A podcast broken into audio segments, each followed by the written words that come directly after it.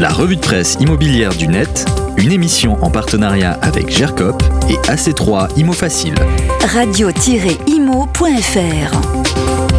Bonjour, cette semaine dans la revue de presse immobilière du net, plusieurs ratés qui font tâche dans l'actualité de l'immobilier. Le premier sujet dont tout le monde parle, c'est le Parisien qui s'en est fait l'écho en premier. Plus de 400 000 biens inoccupés en Ile-de-France et dans l'Oise, les chiffres vertigineux des logements vacants. La chasse aux logements vacants est un grand sujet, surtout à l'approche d'élections nationales. Et le Parisien aujourd'hui en France sort les chiffres 108 532 logements vides à Paris, 3 823 à Montreuil, 2295 à Saint-Ouen en Seine-Saint-Denis, 2018 à Cergy. Les chiffres viennent du ministère de la Transition écologique et le problème vient percuter plusieurs sujets. La crise du logement avec beaucoup de personnes en recherche, la crise de la pauvreté avec beaucoup de personnes qui dorment encore dans la rue, enfin la crise dans la crise car ce chiffre de 400 000 logements vacants est en pleine croissance depuis 10 ans. Alors la faute à qui? Aux propriétaires peut-être qui bénéficient d'une fiscalité avantageuse sans pour autant avoir à louer, à de nombreux habitats indignes non rénovés donc absolument absolument pas intégrable au marché locatif ou aux marchands de sommeil peu scrupuleux qui préfèrent déclarer de les logements vides quitte à y loger sans problème des familles dans le besoin en faisant payer de la main à la main le loyer. Toutes les questions sont traitées dans ce papier, tous les détails dans ce très bon article donc du parisien.fr. Que se passe-t-il avec ma prime rénov? On voit apparaître chaque semaine dans l'actu ce dispositif qui permet aux particuliers de pouvoir bénéficier d'aide pour la rénovation énergétique, vous connaissez le principe.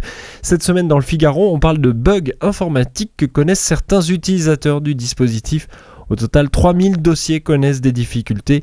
Dans l'article Les réactions de la ministre du Logement, car ces 3000 ménages ne représentent que 1% des 340 389 euh, qui ont déjà reçu leur aide Ma Prime Rénov après les travaux dans un délai moyen de 11 jours, souligne Emmanuel Vargon. Mais la ministre a conscience que ce sont 3000 personnes de trop pour lesquelles la promesse que nous avons faite d'envoyer Ma Prime Rénov dans un délai de 15 jours n'est pas Fin de citation de la ministre du Logement dans le Figaro. Des réglages qui vont donc arriver, ce qui n'empêche pas le Figaro d'enfoncer le clou.